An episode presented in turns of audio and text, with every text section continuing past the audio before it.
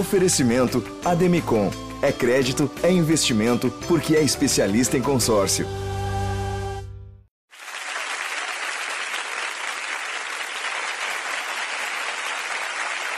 Muito boa noite. Ponha-se no lugar da criatura. Num Brasil em transe entre poderes cambaleantes, você é a autoridade máxima do Judiciário, presidente do Supremo Tribunal Federal.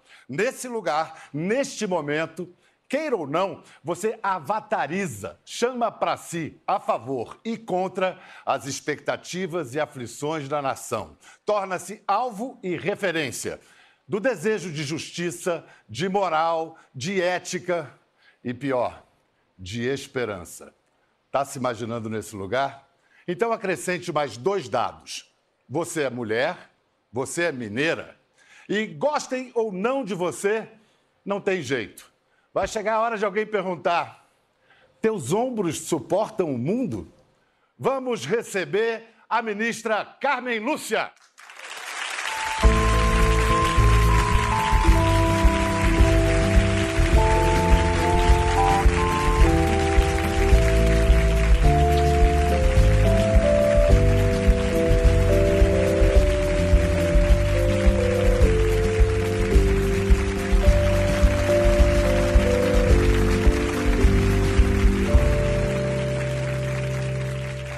Sei o que é maior, a honra ou a alegria.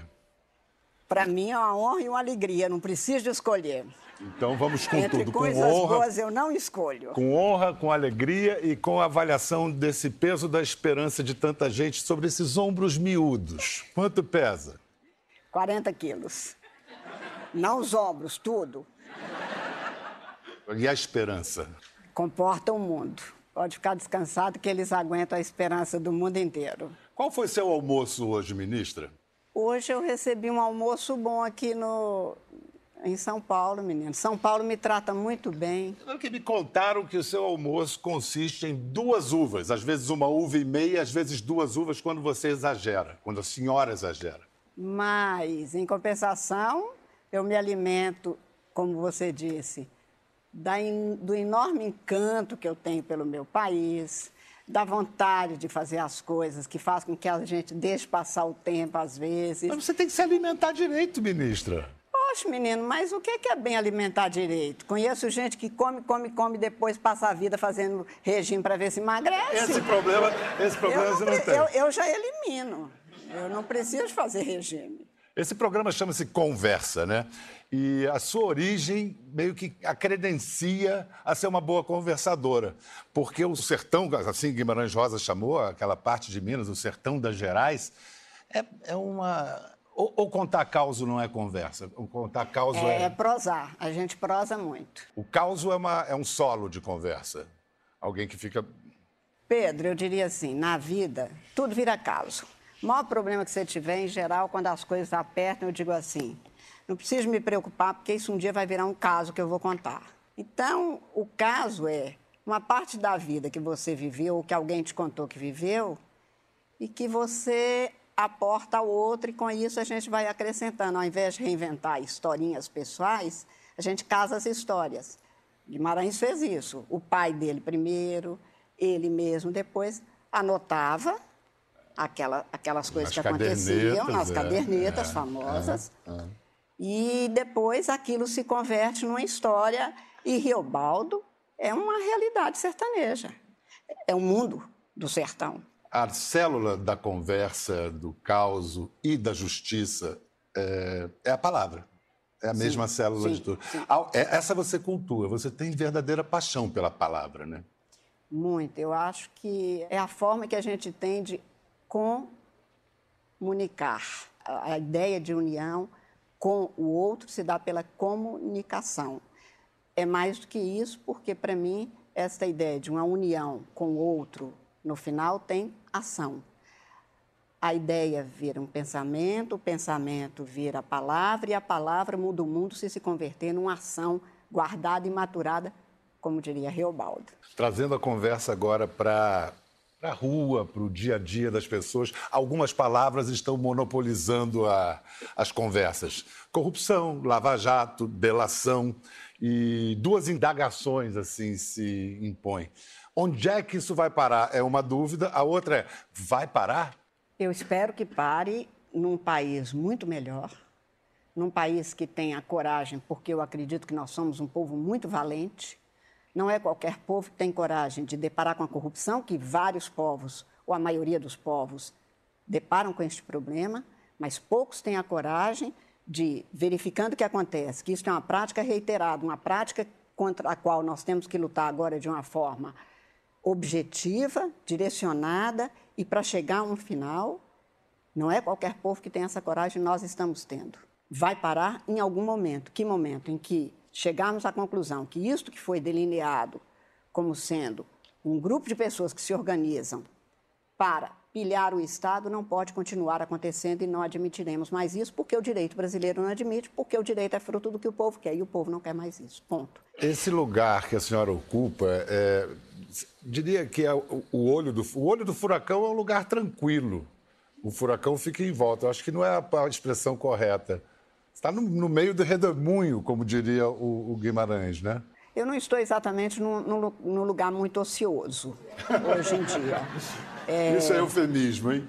Mas eu acho que também uma possibilidade grande de dizer que estamos todos nós neste lugar ou em outros, porque se eu estou num lugar de dificuldades, porque qualquer coisa que eu fizer como um maestro que ao fazer um movimento pode fazer a orquestra tocar, eu também convivo com o brasileiro que tem umas dificuldades que para ele é o furacão da vida dele, que é o desemprego, que é a falta de um atendimento de saúde. Mas o seu, o seu furacão... A diferença é a dimensão é, deste o seu furacão faz, é, faz o noticiário, está presente. Eu vou citar algumas coisas que são notícias hoje. O que a senhora puder responder, responde, tá? claro. tá? Entre as mais recentes notícias se destacam. No Globo, o Globo fez uma apuração entre ministros do STF. É, um falou em ONU, os dois, dois falaram em off. Lula, se réu, pode ser candidato? Um ministro disse que não pode, dois que sim. Ah, isso aí eu, eu não tenho a menor ideia do que se pode ou se não pode por uma razão. Depende de se ele for réu em primeira instância, se for réu em segunda instância, se o TSE, a Justiça Eleitoral, vai decidir sobre a lei da ficha limpa, que é que seria aplicada também junto com a lei com, a, com as condições que sejam postas na sentença, não há como abstratamente, no sentido de a prioristicamente, você dizer isto. Haverá consequências políticas graves? Sim. Haverá consequências jurídicas graves? Sim. A depender de quê? As políticas da própria sociedade, as jurídicas do conteúdo da decisão que se viesse a impor num caso como este, da legislação que vai ser aplicada, que ainda pode mudar até 16 de setembro. Mas Portanto, essa discussão vai parar no colo do Supremo. No meu. No, no amplo hora, regaço. De... Na hora que, que aparecer, pode ter certeza, daremos uma resposta com a prioridade e a responsabilidade que o Brasil exige. Acredite nisso. Outra. Outra notícia. A soltura do tesoureiro do PP, o José Cláudio Genu, e logo em seguida a soltura do Ike Batista, acendeu um sinal de alerta em muitos, eh, temendo pelo futuro da Lava Jato. Dizem que o próximo a ser solto seria o Zé Dirceu. Lava Jato está ameaçado? Não, a Lava Jato não está ameaçada, não estará. Como eu disse, eu espero que o Supremo dê um grande testemunho que tem dado na história em várias ocasiões. Ainda que aqui e ali se veja algum ato solto e se faça uma avaliação muito própria e razoável para todo mundo. Mas eu espero que aquilo que eu cantei como hino nacional a vida inteira, nós do Supremo saibamos garantir aos senhores cidadãos brasileiros de quem somos servidores. Somos servidores públicos do povo. Verás que um filho teu não foge à luta. A Lava Jato não vai. Agora me perdoe, a próxima notícia eu acho que mexe não só com seu intelecto, mas com seu coração também. Presumo. No Estadão, o Estado de São Paulo, Diz que o decano do Supremo, o ministro Celso de Mello, está cansado, sofre de dores 24 horas por dia, está pensando em se aposentar antes da data limite, que seria 2021. Eu não, não, ainda não faço disso, senão a fala talvez de um momento. Porque o ano passado, no final do ano, ele até soltou uma nota que não é comum, dizendo que na minha gestão ele não, não se afastaria, não se aposentaria. Eu vou cobrar a nota dele. Vocês, homens brasileiros, vocês, homens, geralmente para nós mulheres, não é? Vocês enganam, mas a gente faz de conta que não presta atenção, porque a gente gosta de vocês, então a gente vai levando. Porque, como diria minha avó Melinha, olha aqui, minha filha, a gente pergunta sempre, desconfia sempre, mas não escuta a resposta jamais, porque vai que eles respondem. Vai que Você diz a verdade tomar, uma vez, Você né? tem que tomar atitude, é melhor nem. Mas eu, do ministro Celso de Mello, vou, vou conversar. Não, o Celso é muito importante para o Brasil nesse momento. Ele é um juiz que. E para você, honra. pessoalmente? E para mim, pessoalmente, um amigo especialíssimo por tudo que ele representa de história do Supremo e de perspectiva de futuro para o Supremo. Então, eu acho que, como grande brasileiro que ele é, e com todo o esforço que ele faz para estar sempre presente e sempre ser um homem muito cordato, é muito importante para o Supremo. Agora eu queria assistir a alguns momentos memoráveis da sua atuação no Supremo, começando pelo célebre Cala a Boca Já Morreu, a liberação das biografias não autorizadas. Vamos assistir. Cala a boca já morreu, quem manda na minha boca sou eu. Tentar calar o outro é uma constante. Mas na vida aprendi que quem por direito não é senhor do seu dizer, não se pode dizer senhor de qualquer direito. Isso pode aplaudir. Essa construção não é uma frase, é um verso. Quem, por direito, não é senhor do seu dizer, não pode se dizer senhor de qualquer direito. Pode elaborar para a gente? Pedro, eu. A gente cantava isso quando era menina, né? Cala a boca já morreu, quem É, na minha boca isso. sou eu e tal. Isso. E eu fui interna num colégio de freiras. Para mim, Dos 10 aos 17. é mais ou menos isso. E eu não fui feliz naquele tempo. Aliás, eu, não- eu não tenho vocação para ser infeliz, de Priva- jeito nenhum. Privação de liberdade, solidão e banho frio. Não. Não, e o tanto de sininho para fazer isso, para fazer aquilo. Quando chegou na minha adolescência, que a gente namorava e alguém dizia assim: Olha, aquele homem fez escutar sininhos. Eu falava: Nossa, se me fizer escutar sininhos, eu lembro da Madre Superiora. Trauma, é péssimo. Não vai dar comigo, tem que ouvir outras coisas, outras histórias, ainda que mentirosas. Não que eu quisesse mentir, até que atualmente, mulher depois que faz 60 anos, outro dia meu sobrinho disse, tia, posso falar a verdade? Fala uma coisa agradável, meu filho, mesmo que seja mentira. Já passei da fase de verdade. Tá doido. Tá, verdade eu preciso só no processo. Não, Não, mas essa frase, processo. esse Agora, verso como, lapidar. Aí que eu te digo é isso. Quer dizer, é, para mim a liberdade não é uma circunstância, não é uma palavra, não é uma. Não é isso. Talvez eu tenha vivido tempo demais privada da liberdade, inclusive de dizer, porque eu saí do internato e praticamente fui direto para uma faculdade na década de 70. E eu tive professores que diziam assim: vocês escrevam na prova o que vocês quiserem, não respondo por isso. E ter sido estudante de direito na década de 70. ditadura militar, Só quem tinha- esteve lá para saber o que era a vontade de arrancar aquilo e de desgoelar qualquer coisa. Eu digo que as serenatas que a gente fazia era uma forma de você cantar. E nem cantar podia. Tinha que cantar, às vezes, quase que silenciosamente naquelas escadarias das igrejas de Ouro Preto. Então, para mim, quando dizem, olha, você luta pela liberdade de imprensa, liberdade de expressão, eu luto por mim. Eu não fui advogada de, de jornalistas ou de sindicatos por acaso. Dizer, o acaso aconteceu que me deixassem ser. Mas é que eu sei que ninguém pode É- viver é a sem sua liberdade. biografia, não é teoria, É- né? é- não, não é, exatamente.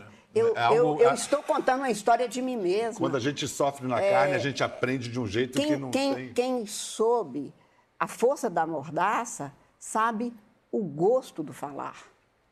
Eu gosto de gente que conversa. Você falou, em, você falou em cantar. É, ainda promove cantorias em casa, com uma cachaçinha, até hoje? Cachaça não, não, não diria, porque Não. não. nem aguento muito tanto, mas as cantorias eu acho uma, uma belezura. Acho bom, acho bom o povo. Você canta? Olha, te digo uma coisa. A senhora canta, ministra? Se eu cantasse, eu não, fala, não falaria nunca aqui. Por uma razão simples. Ministro Supremo não canta. Ministro Supremo vota. Segundo, você me pediria para fazer isso e aí eu vou dizer que não, não Imagina, quero dizer seria a não. última coisa que eu pediria que você Imagina. cantasse. Pois né? É o quê, E eu soprano? vou te dizer. e eu vou te dizer mais. É, eu te disse, não tenho vocação para ser infeliz, portanto, quem me quiser calar vai ter alguma dificuldade.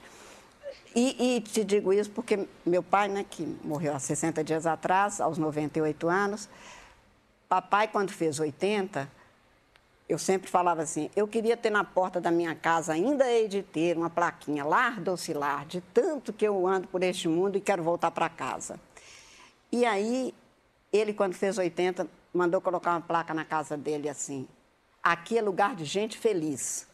Ah, que lindo. Causas de infelicidade todo mundo tem, todo povo tem, mas é cada um que tem que se autopromover a isso. E ele tinha um posto de gasolina e no final, no posto de gasolina, ele mandou colocar. Porque dizia assim, reclama-se diz, aqui é lugar de gente feliz. Então eu falo assim, eu não gosto de coisas que me infelicitam. E eu não quero ser uma juíza, uma juíza que cause infelicidade para os outros. Qual o nome do seu pai? Florival Florival. Rocha. E ele teve sete, então. Sete filhos. mais seis irmãos. A Carminha era a queridinha do papai? Também, se fosse, eu não falaria, porque Ah! tem seis não mineirice! Tô aprendendo, porque, na verdade, Pedro, eu queria ser mineira, mas eu sou geraizeira, e você sabe que são duas É diferente. completamente diferentes. Qual- principalmente, Não, quais mineiro, são as diferenças? Não, mineiro toma a banana do macaco, deixa o macaco satisfeito, agradecido e devendo favor com uma facilidade impressionante. O geraizeiro briga com o macaco quando o macaco pega a banana dele. Quer dizer, o, geraize, o Gerais é o descampado, é o grande sertão.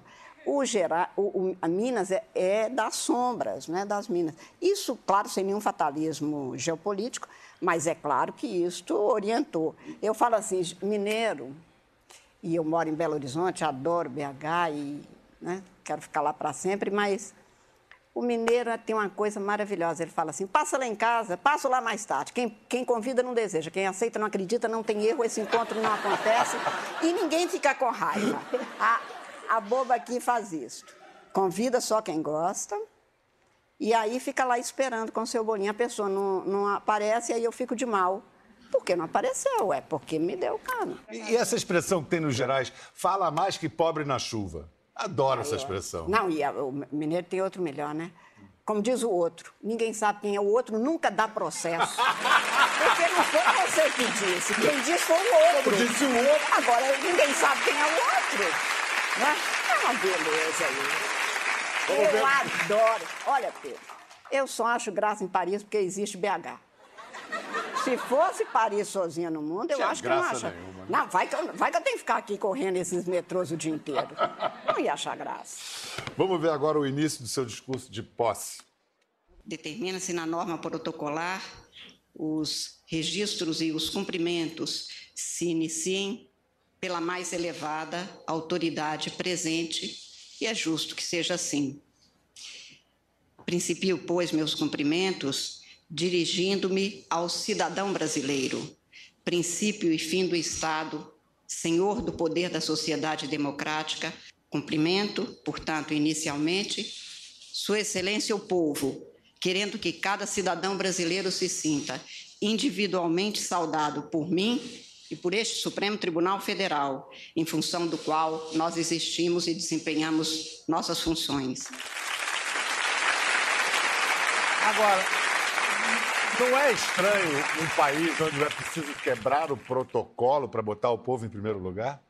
Deve ser, mas é uma boa que a gente comece a quebrar mesmo os protocolos quando o povo não estiver em primeiro lugar. Essa Eu sou servidora pública, quer dizer, meu chefe é o Pública povo. pertence ao povo, servidora pública, servidora do povo. Agora, o contato com essa entidade misteriosa, o povo, é, é- como é que. Não é fácil. É, o táxi. não- os que taxistas são os maravilhosos, taxistas são um me termômetro para o sentimento popular. Qual foi a história que o, do taxista? Teve um que me perguntou assim: estou reconhecendo a senhora a senhora é quem mesmo? Eu falei, sou ninguém, não. Ele falou, eu sabia que eu tinha te reconhecido. Ser aquele que falou. Agora, vários, vários co- comentam assim, comentam fora. Carmen, foi bom ter te encontrado. Você voltou aquele negócio da Previdência, você não entendeu a Constituição, vou te explicar. E aí ele explica. Teve um que falou que absurdo, agora tem mulher presidente do Ah, mas Supremo. aquele Falou não. você. Aquele, aquele, aquele já tem mais tempo e ele me falou assim, olha, é, nós tínhamos tomado a decisão de, até que agora se reverteu, foi em 2009, ficamos vencidos, ministro Joaquim, ministra Ellen, eu e o Carlos Brito, que quem tivesse até a segunda condenação, nós votávamos. Aí poderia começar a executar a pena. A maioria votou contra. E o taxista? Naquela ocasião, eu cheguei em Belo Horizonte, tomei um táxi e tinha um programa popular e as pessoas todas estavam comentando.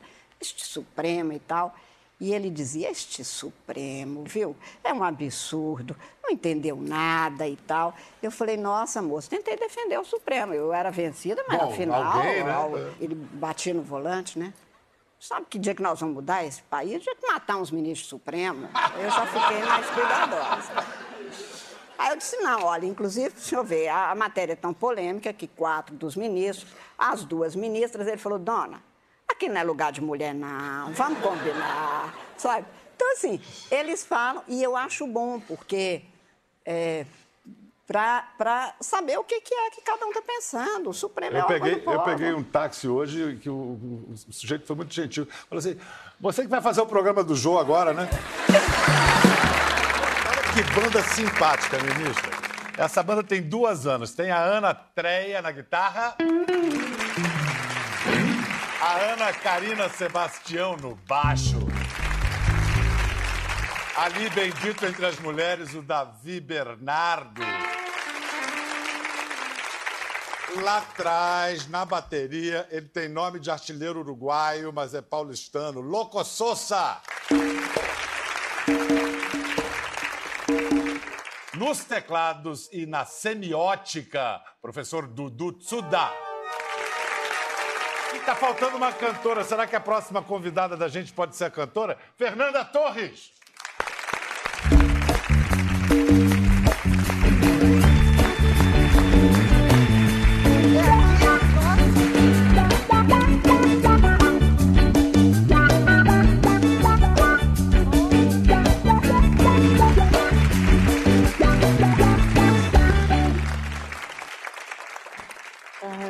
Pronto, chegou a cantora. Cantar é com a Fernanda mesmo. é Coitados, não, pe- não peça que o Ibope vai lá para baixo. Olha Bela só, casa, você- Pedro. Bonita casa, gostou Uma do, bela do, do casa. cafofo, grandão, né? Excelente, Você viu as referências ali na projeção? Ali os nossos gerais, com Buritis, Olha, veredas. Olha, cacto e tudo. Não é? e Ah, aqui, sério? Atos Atos Vulcão, Vulcão. Brasília. No ano passado, a Fernanda gravou um programa, o Minha Estupidez, um programa genial do, do GNT, com a ministra Carmen Lúcia.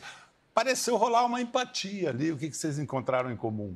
Nós nos encontramos uma noite antes, né? É, Foi uma- nos encontramos lá em casa. Conheci a batemos- casa, um papo maravilhoso. Um bom papo. E, e aí foi a entrevista. Conversa de mulher. Não, se... tá bom, tá bom, tá bom. Não, mas, Mas a- conversamos, em geral, mulher conversa sobre homem, né? não vou perguntar detalhes.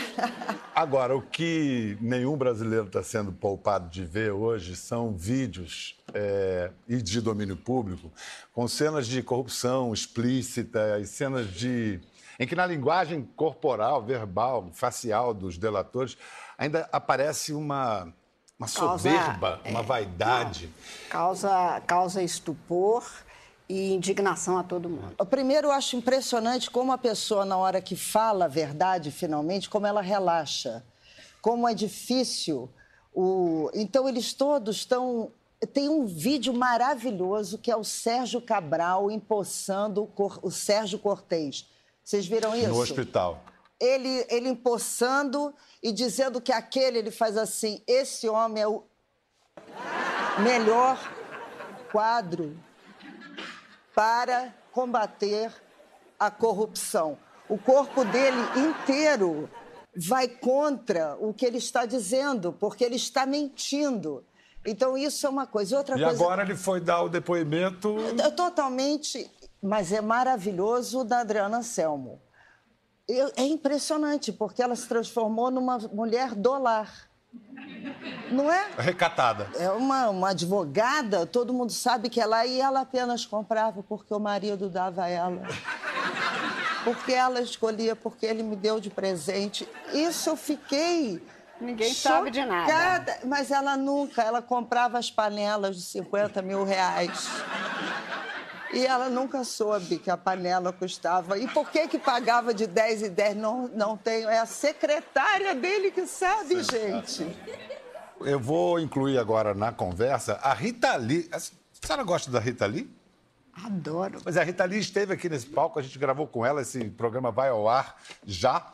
Agora vamos ver o que, que ela disse é, como cidadã, a reação dela a esses, esse show de horrores de corrupção explícita que a gente está assistindo. Mas isso é depois do intervalo. Vamos ouvir a, a reação da Rita Lee a respeito do que a gente está vendo nesses vídeos dessas delações obscenas. Mas eu estou gostando dessa coisa de remexer o esgoto. E, e a gente vê entrar e sair um pior que o outro, né? E aquela coisa do Brasil ser estuprado há 500 anos, estuprado e, e maltratado. E, e agora eu estou gostando dessa remexer o esgoto, porque daí damos umas descargas e, e limpa. Qual seria. Alto para Rita. Não deixem de ver o programa com ela, está muito divertido. Qual seria a descarga para essa, eh, essa metáfora que usou a Rita, a, a descarga na nossa realidade política? Não, eu acho que é a aplicação do direito e fazer com que a- quem tenha que pagar, pague, quem seja condenado por isso, e principalmente que a sociedade veja nisso uma necessidade de ela se refazer como sociedade. Porque isso também nós temos que fazer. É, eu quero a ética no Estado, eu exijo a ética como cidadã e exijo isso primeiro para mim, que sou servidora pública, mas eu quero a de todo mundo, porque não é possível ficar furando fila e furando fila falando mal do outro que teve a oportunidade de furar a fila da licitação, que é uma fila também.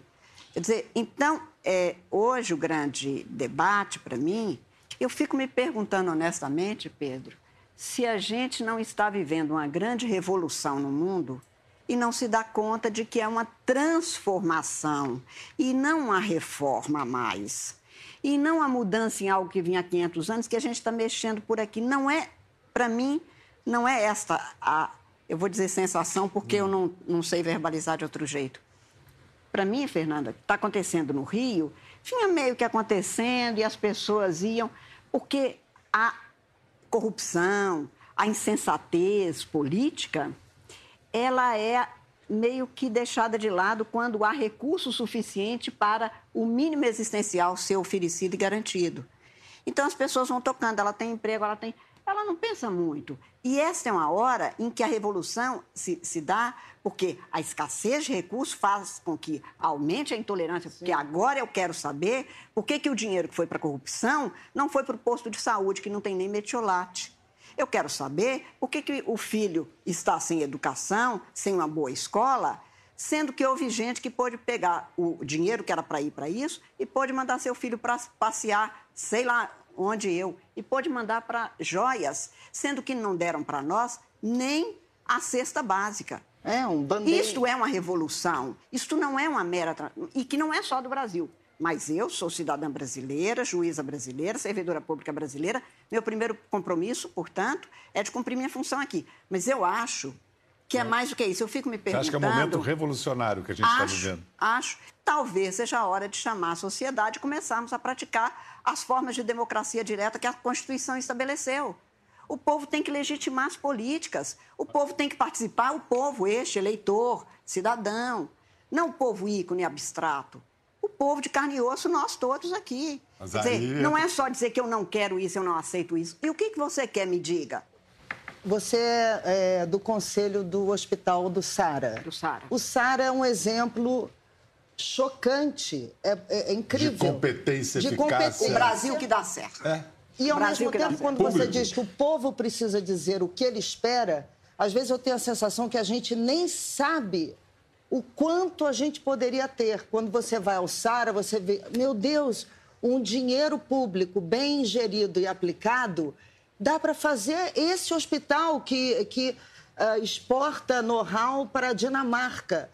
Então, às vezes, quando você fala o povo precisa dizer, é, outro dia eu cruzei com dois motoristas que iam votar no Bolsonaro.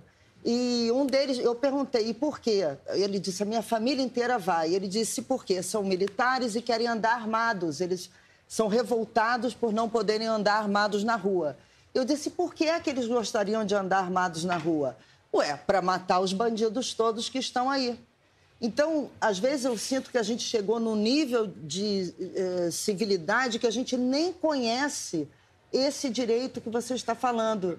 Por isso que... é que eu acho que nós precisamos de informar cada vez mais o, o cidadão para que eu tenha na sequência esta possibilidade. Exato. Porque Educação. eu não quero mesmo nada que pergunte. Não estou te deixando falar. Nem, mas é você que veio aqui para falar. eu faço as perguntas. Né? É, eu estou adorando ouvir a conversa de vocês. É, é só, só para dizer isso, que quando eu digo é preciso que, que falem, porque eu, eu fui jovem numa geração que, diz, que pediam os, fazíamos pedidos positivos. Quero votar para presidente, eu quero participar da eleição, eu quero. E o que a gente queria era fazer algo, uhum. ter liberdades para fazer. E agora? E hoje, nas manifestações, sempre tem o que não se quer.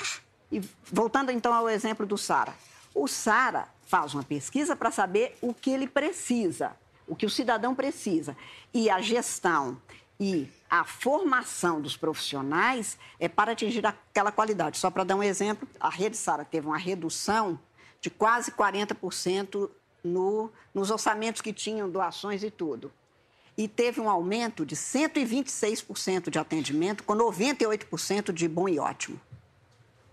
O que é o Brasil que dá certo? É, então, o Brasil chocante. tem por que dar certo e como dar certo. Como são políticas públicas, para o povo, eu acho que tem sim que o povo vir dizer o que é melhor para ele, porque é escolha de prioridades e de preferências em cada momento. Nesse sentido sim, é que eu digo. claro. Sabe? Mas... Sim. Nós temos que saber como é que nós estamos.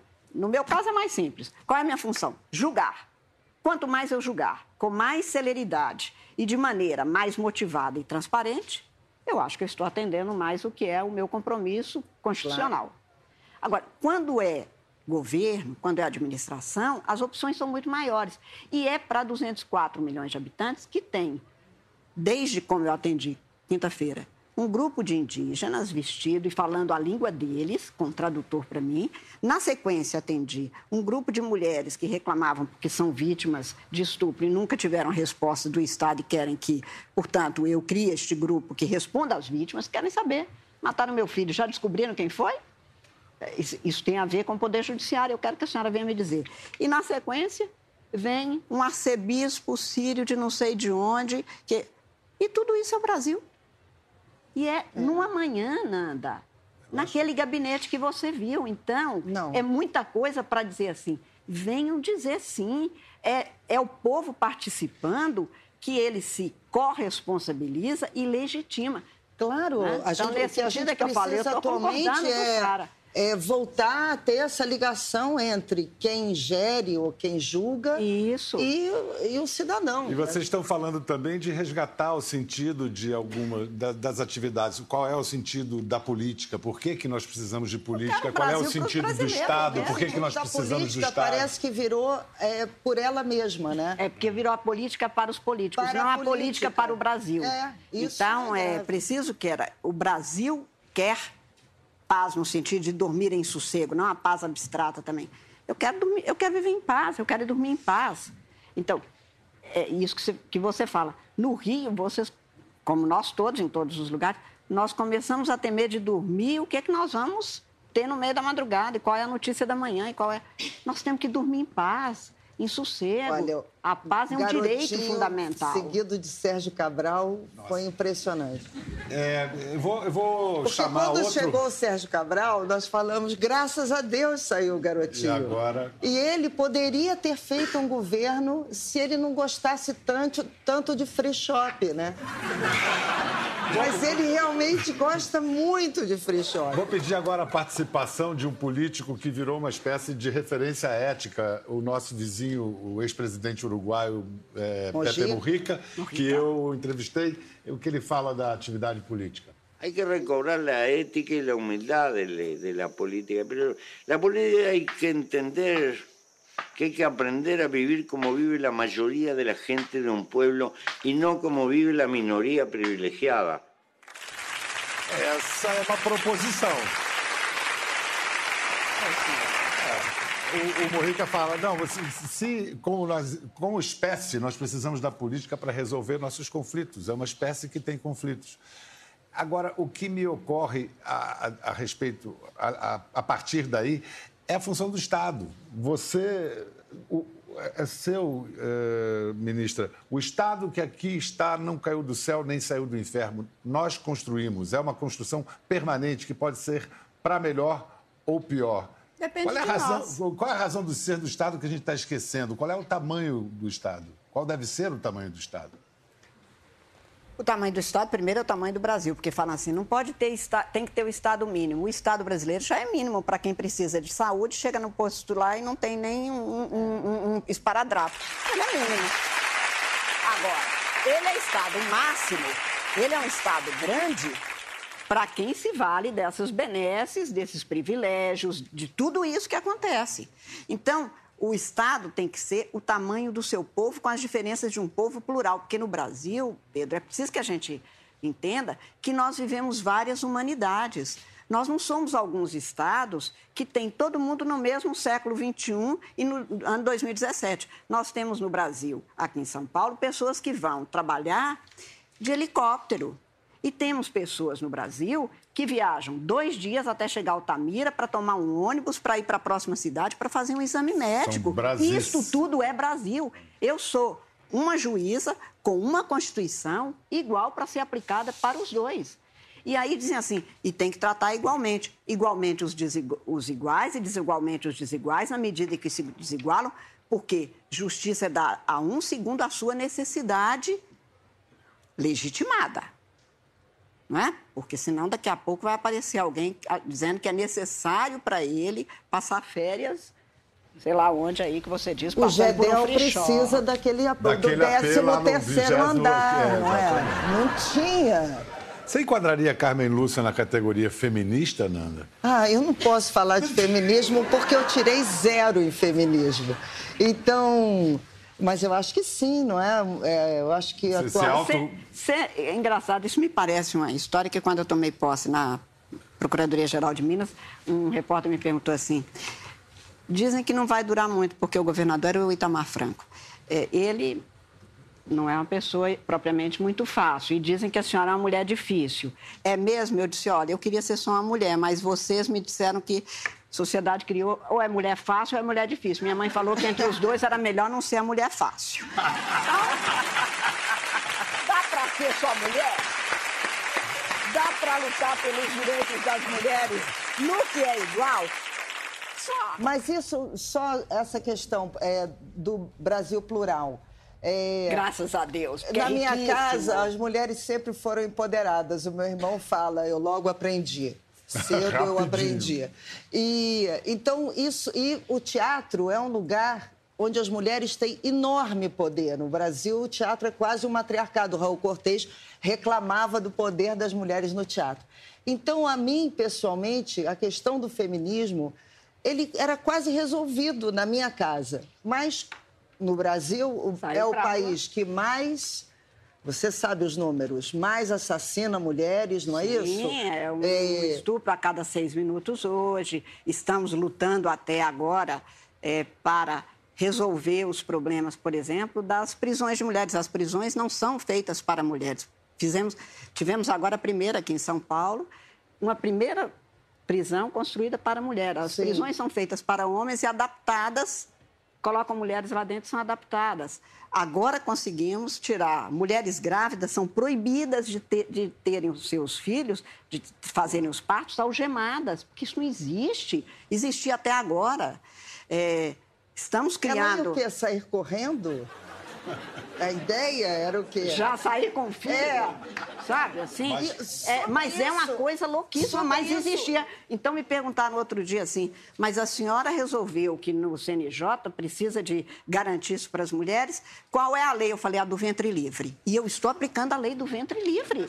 Para nenhum brasileirinho nascer, porque ele não fez nada. Algemado. Não, mas ele não fez nada. Ele não pode nascer dentro da penitenciária. Isso- Acho que os problemas penitenciários brasileiros, que imbricam, que é problema do Poder Judiciário, mas que imbricam em certa, em certo momento com a segurança pública, por causa da reincidência e tal, acho que nós, esse é um debate que nós precisamos fazer, já deveríamos ter feito, estamos muito atrasados em relação a isso.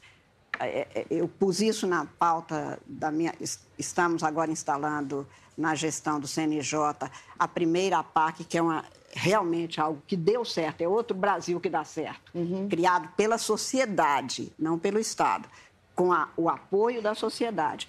Mas determinado modelo de prisão desde 85 e agora já com várias experiências, pela primeira vez vou instalar agora uma PAC para jovens em conflito com a lei, uma em Minas para meninos e uma para meninas, que não existe também, é, em Fortaleza. Enfim, esses assuntos começam a aflorar e a sociedade a participar. A gente está caminhando para uma conclusão. Tá boa a conversa, mas, né? Quero uma palavra. Por favor, final. por favor. Só queria dizer o seguinte: nós falamos de Lava Jato, falamos de corrupção, a Nanda falou da situação no Rio. Mas eu queria, Pedro, que o Brasil acreditasse em duas coisas. Queria, não, queria como uma cidadã brasileira. Primeiro, que nós, dificuldades nós tivemos desde 1500 e vencemos tantas, vamos vencer mais essa. Que se nós estivermos unidos e não desunidos, intolerantes e odientos, como disse a Nanda, eu acho que nós temos mais chance. E queria te agradecer por ter lembrado do meu nome, por ter se lembrado de mim, dizendo o seguinte: eu continuo acreditando no Brasil. Se eu tiver que nascer 100 vezes, se tiver reencarnação, espero que tenha muitas, eu voltarei. Eu quero ser brasileira, porque eu fico me lembrando de um verso da Cecília Meirelles, que ao falar no Romanceiro da Inconfidência, dizia assim: Pelos caminhos do mundo nenhum destino se perde. Aos grandes sonhos dos homens e a força muda dos vermes. Sempre houve, sempre haverá. E o Brasil continuou e continuará. Obrigada muito demais. Obrigada. Até a próxima, valeu! Obrigada. Thank you.